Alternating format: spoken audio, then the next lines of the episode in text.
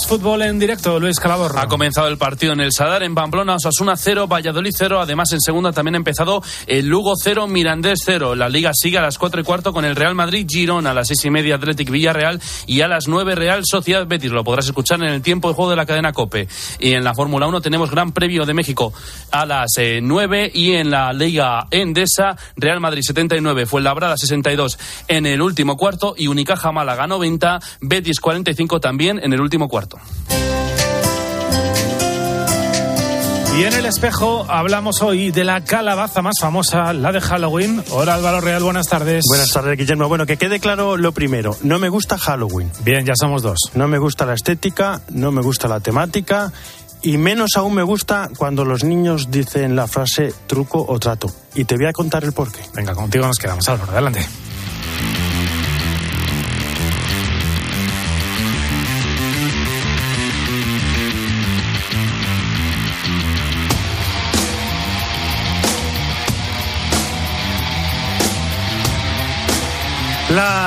Calabaza de Halloween tiene nombre. Se llama Jack O'Lantern y está basada en una antigua leyenda irlandesa. Y sí, aunque no lo crean, tiene una moraleja. Jack era un tramposo, un ladrón, un sinvergüenza, falso, manipulador, orgulloso de su maldad, recorría Irlanda creyendo tener el mundo en sus manos. Y si había alguna anciana a la que robar, algún ingenuo al que engañar, alguna parroquia en la que robar las ofrendas, pues ten por seguro que allí también estaba Jack. Se hizo tan famoso que hasta el diablo empezó a seguir sus pasos y quiso conocerlo. Se acercó a él mientras jugaba los dados, como siempre, trucados. Jack le propuso un juego. Si ganaba, el diablo nunca podría reclamar su alma para el infierno. Jack, tramposo, ganó, o eso pensaba, porque al creerse libre del infierno se entregó al crimen. Murió en la vejez y sin arrepentimiento. Estaba orgulloso del mal que había hecho y de cómo había escapado de la condenación eterna. Murió, pero se le había olvidado un detalle o vas al cielo o al infierno. El diablo no le llamó, pero en el cielo no le aceptaron. Llamó a la puerta del purgatorio. Allí los ángeles que custodiaban el acceso le cerraron el paso con espadas de fuego, haciéndole saber que solo las almas penitentes de los que morían invocando la misericordia divina entraban por aquel lugar. Allí no había lugar para atroces criminales que se regodearan de la satisfacción de sus fechorías hasta su último aliento. Nunca hubo arrepentimiento de sus pecados, así que Jack vaga ahora por el mundo, sin lugar, sin rumbo. La moraleja de esta historia, nunca, nunca, nunca hables con el diablo, siempre te va a engañar. Con el demonio, ni truco ni trato.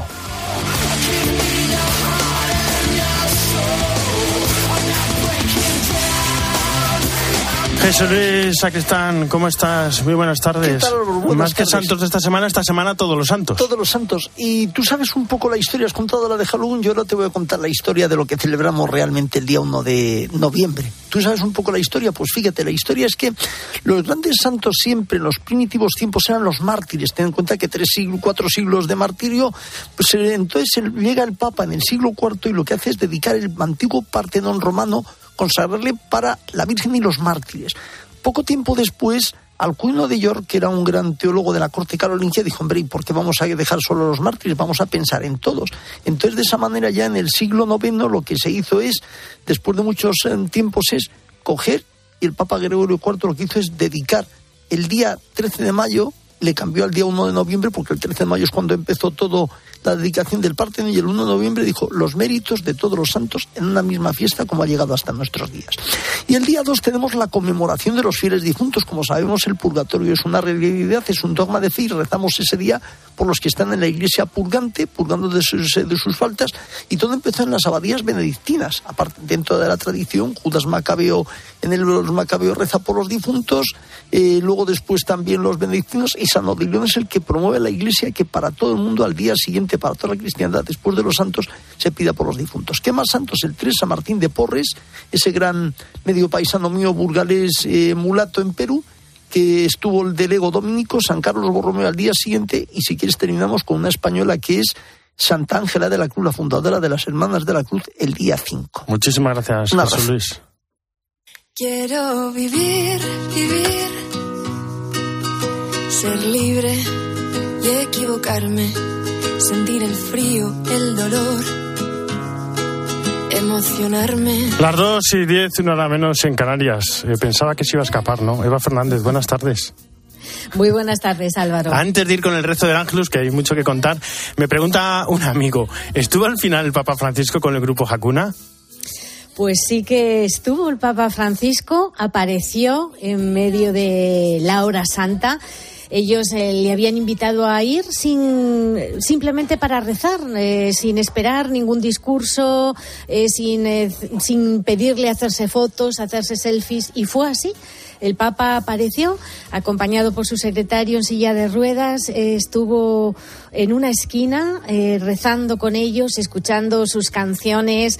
eh, en un momento concreto, al finalizar, pues alguno, algún joven ya padre o madre de familia se acercó con su bebé eh, para que el Papa lo bendijera. Y fue así. Eh, hay unas imágenes preciosas en las que el Papa está profundamente rezando eh, con el rosario en la mano y. Y así estuvo el Papa una escapada de la que nadie se ha enterado, porque si ahora mismo haces una búsqueda en el Vaticano, yo creo que todavía no lo saben. Y estuvo ayer por la tarde Pues la primicia aquí, con- como siempre, en el espejo. Y ahora vamos, vamos con el Ángelus. Papa Francisco hoy nos habló de zaqueo y nos dejó muy importantes mensajes. Por ejemplo, pidió oración por las víctimas de los atentados en Somalia y por los jóvenes fallecidos en Seúl. Sí, ha sido un ángelus eh, precioso, ¿no? De, de cruce de miradas, porque el Papa se ha detenido en analizar ese cruce de miradas que tuvo que ser increíble entre Zaqueo y Jesús, ¿no? Y explicaba el Papa que parece resumir toda la historia de la salvación, ¿no? La humanidad con sus miserias busca la redención, ¿no? Pero ante todo Dios con su misericordia busca a su criatura para salvarla. Decía el Papa que los cristianos debemos tener la mirada de Cristo que abraza desde abajo, que busca a quien está perdido con compasión. Y esta es, eh, lo ha repetido varias veces, la mirada de la Iglesia, siempre la mirada de Cristo. Fratelli e sorelle, Hermanos, recordemos esto, la mirada de Dios no se detiene nunca en nuestro pasado lleno de errores, sino que ve con infinita confianza lo que podemos llegar a ser.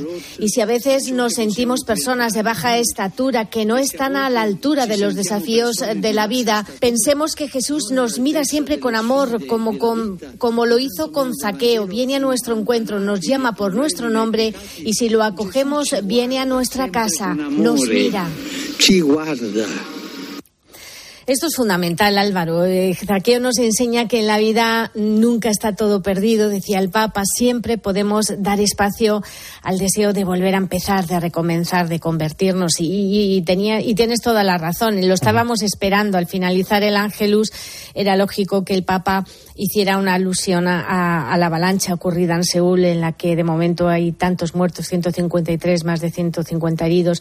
Y también se acordó del atentado en Mogadiscio de ayer sábado con dos coches bomba. Pero, por supuesto, como no podía faltar, Ucrania en el corazón del Papa. No olvidemos, por favor, en nuestra oración y en el dolor de nuestro corazón de rezar por la paz de nuestra martirizada Ucrania. No nos cansemos nunca de hacerlo. Y fíjate que en los saludos finales, además de Hakuna, que se ha vuelto También. a llevar un saludo del Papa, también ha felicitado a los Donostiarra, que está de aniversario y esta mañana ha tenido que ser algo impresionante porque ha actuado, ha acompañado la misa eh, de una de las misas Pues sí. de la mañana en la Basílica de San Pedro. Pues muchísimas gracias, Eva. Buen pranzo. Arrivederci. Arri- buen braccio y arrivederci. Hasta pronto. La próxima vez desde Bahrein nos hablaremos. Es verdad.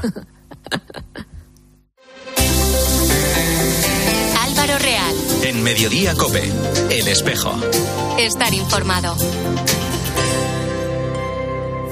En tiempos de cambio no solo importa saber lo que pasa a tu alrededor, Se está produciendo una migración masiva de hipotecas de tipo variable a hipotecas de tipo fijo. ¿Qué va a pasar en los próximos meses? sino también cómo te afecta. Hemos venido a este taller, al taller de Carlos, eh, que es un taller becárico, como decimos, de barrio, donde se ha incrementado muchísimo el trabajo. La gente pues está empezando a petarse el cinturón y oye, si pueden tirar un poco más con el coche que tienen, Tienes que buscar piezas alternativas, buscar una pieza de desguace, una De lunes a viernes de 4 a 7, Pilar Cisneros y Fernando de Aro te ofrecen todas las claves en la tarde de Cope. En Mediodía Cope, El Espejo. Estar informado. Bueno, mañana se cumplirán 40 años del comienzo de la famosísima visita de Juan Pablo II a España. Luego vendrían muchas. Carlos González, Charlie, ¿cómo estás? Buenas tardes. Hola Álvaro, muy buenas tardes.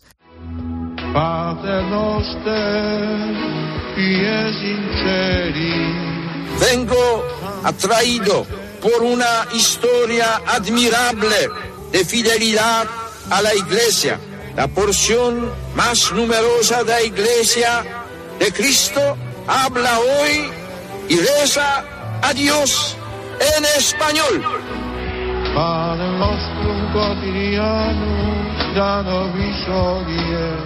Hace 40 años, España revestía su corazón de ternura y ofrendaba sus manos de par en par para acoger a corazón abierto al Papa de la Sonrisa, de los gestos delicados y de los jóvenes, a Juan Pablo II. Los españoles son fuertes, son fuertes gracias a vosotros. Y os lo agradezco vivamente. Gracias, gracias, gracias.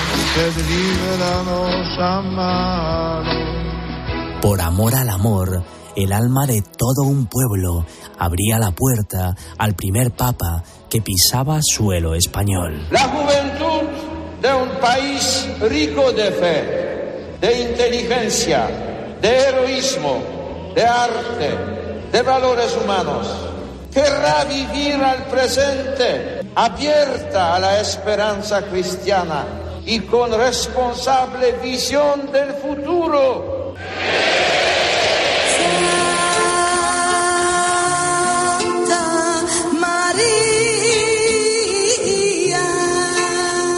Un beso, una caricia, una palabra, una mirada y una sonrisa fueron suficientes para enamorar a millones de personas que posaron sus vidas en él y en su latido descubrieron un hogar de consuelo y misericordia habitado por el corazón de Dios.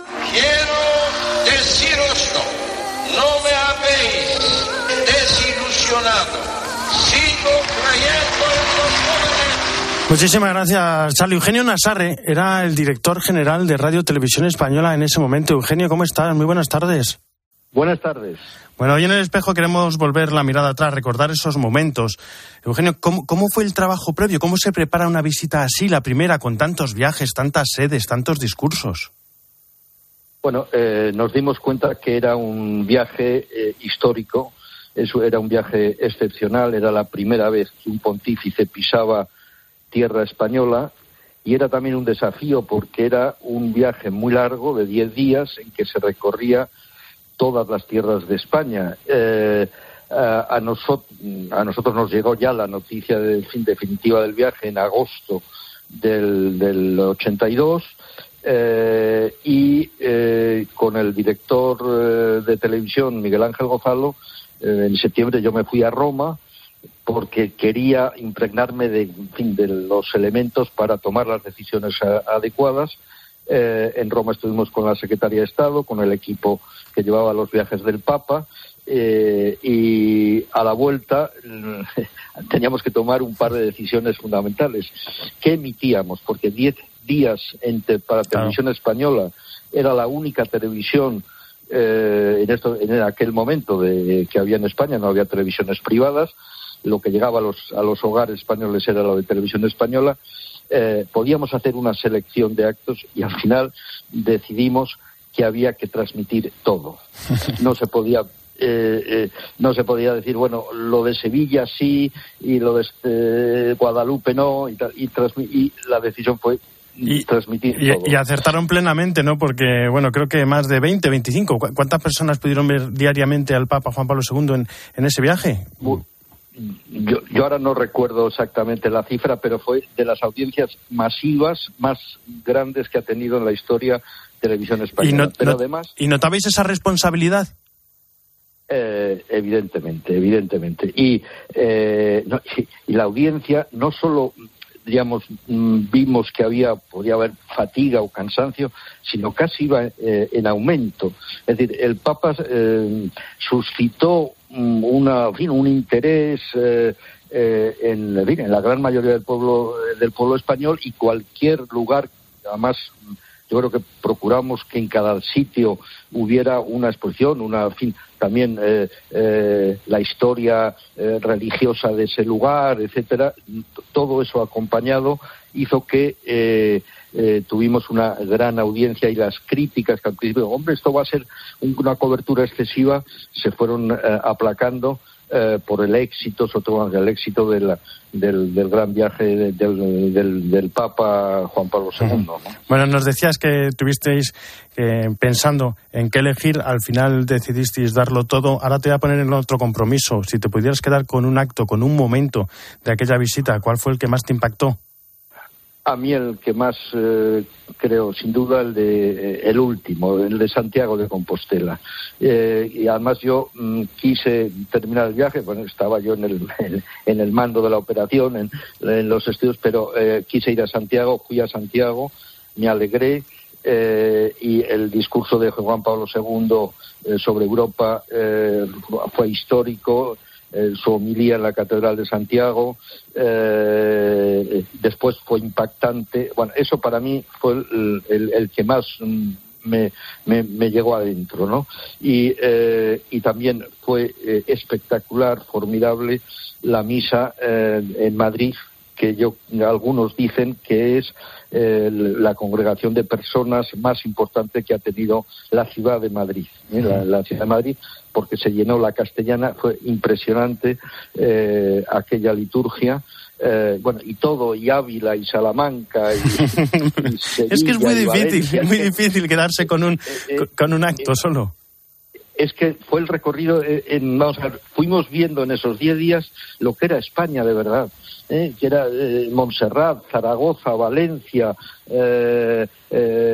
Loyola, mm, eh, Guadalupe, eh, y, yo comprendo que el viaje estaba muy bien planteado y que, eh, para los españoles que se asomaban a televisión, todo tenía un, un, interés máximo, ¿no? Y además, esto procuramos, otras cosas, es mm, la retransmisión eh, bueno, eh, la Casa eh, Tradicional Española tiene unos magníficos profesionales de cámaras y tal. Teníamos medios, recursos suficientes para cubrir todo y lo que había que esforzarse es cómo se hacían las retransmisiones. Y ahí se montó, montamos gracias a amigos como el padre José María Martín Patino, como Joaquín Luis Ortega, como José María Javier, un equipo digamos, de especialistas para que cuidaran el lenguaje, fuera el adecuado, eh, la gente se enterara de... Qué importante. Eh, de, de, no solo las ceremonias, el sentido de los sitios, eh, y ese equipo, bueno, pues se lo hizo estupendamente. Y acabamos esos días, que eran, bueno, 10 días, un día tras otro, en televisión eso es mucho, con un programa especial que pilotaba José María Javierre, que era un gran comunicador, un comunicador formidable, con una especie de balance diario de, eh, de la visita, de lo que había pasado, con algunos, eh, en fin, con tertulios, eh, y, y, ese programa que ya era, en fin, de noche, en fin, ya después de los telediarios, cuando el Papa se, suponía que estaba en, fin, ya en su dormitorio, pues tuvo también una enorme audiencia. La gente quería ver eh, en fin, el significado de lo que había pasado, etcétera. Bueno, eh, ya que hablas de balance, te voy a hacer una, una, última pregunta, quizá más personal, ¿no? Porque esta visita cambió la vida de, muchas, muchísimas personas. En algunos nació la vocación, otras fueron ordenados sacerdotes, otros quizá tuvieron la primera, una primera experiencia eh, religiosa, una primera experiencia con la Iglesia. Eugenio, ¿qué supuso para ti en lo personal este viaje, esta visita?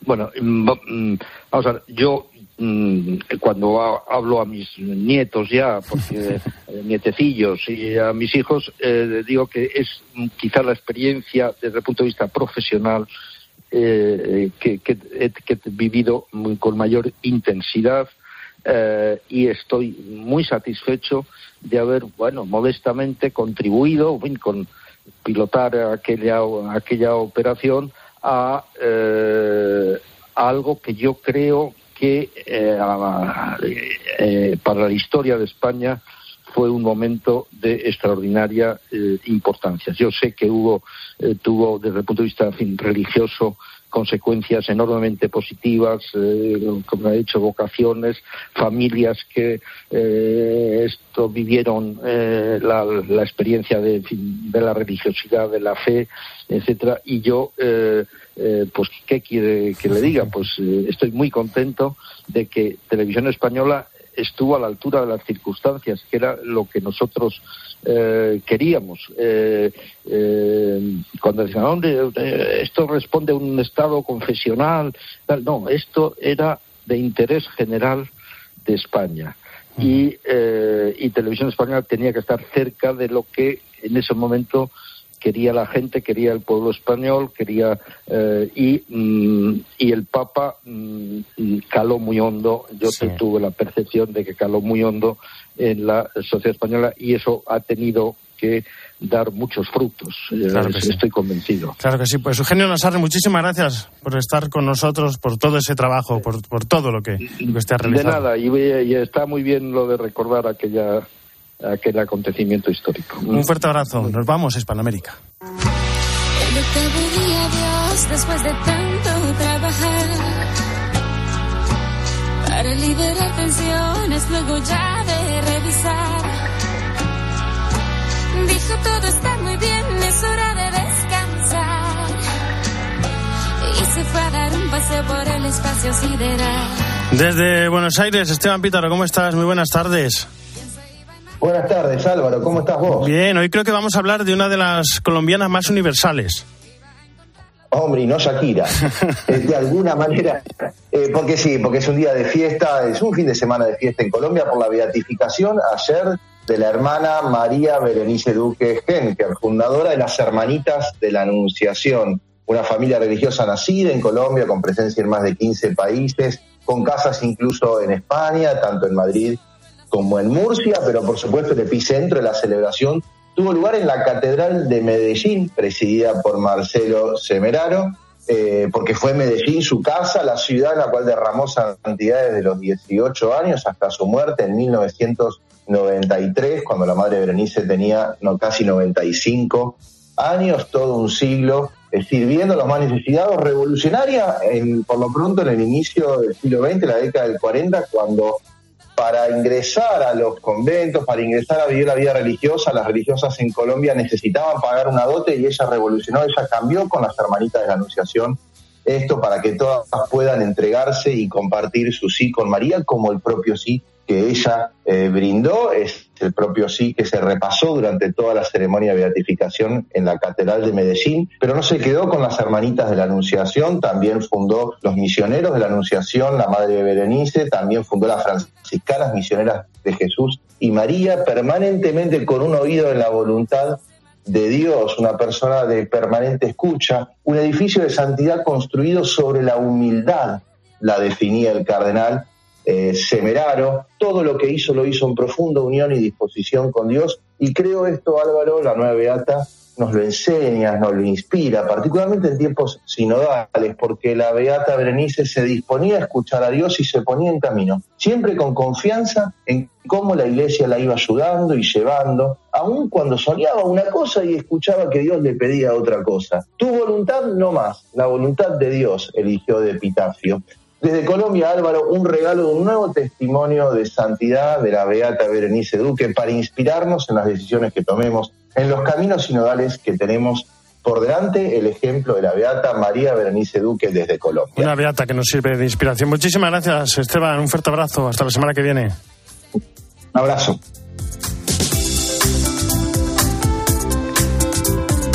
En la producción, Jesús Saquistán, en el control técnico Natela Escobar y en control central Jorge Fuente. Ya saben que el espejo no termina, sino que gira y ahora nuestro reflejo se abre hacia Mediodía Cope con toda la información nacional e internacional que nos trae Guillermo Vila. Guillermo, muy buenas tardes. ¿Qué nos vais a contar hoy? ¿Qué tal, Álvaro? Buenas tardes de nuevo. Bueno, 153 personas muertas es el último balance de lo ocurrido en la noche de ayer en esa fiesta de Halloween en Seúl. Enseguida contamos todos los detalles y la última hora de este terrible suceso que tiene al mundo entero conmocionado.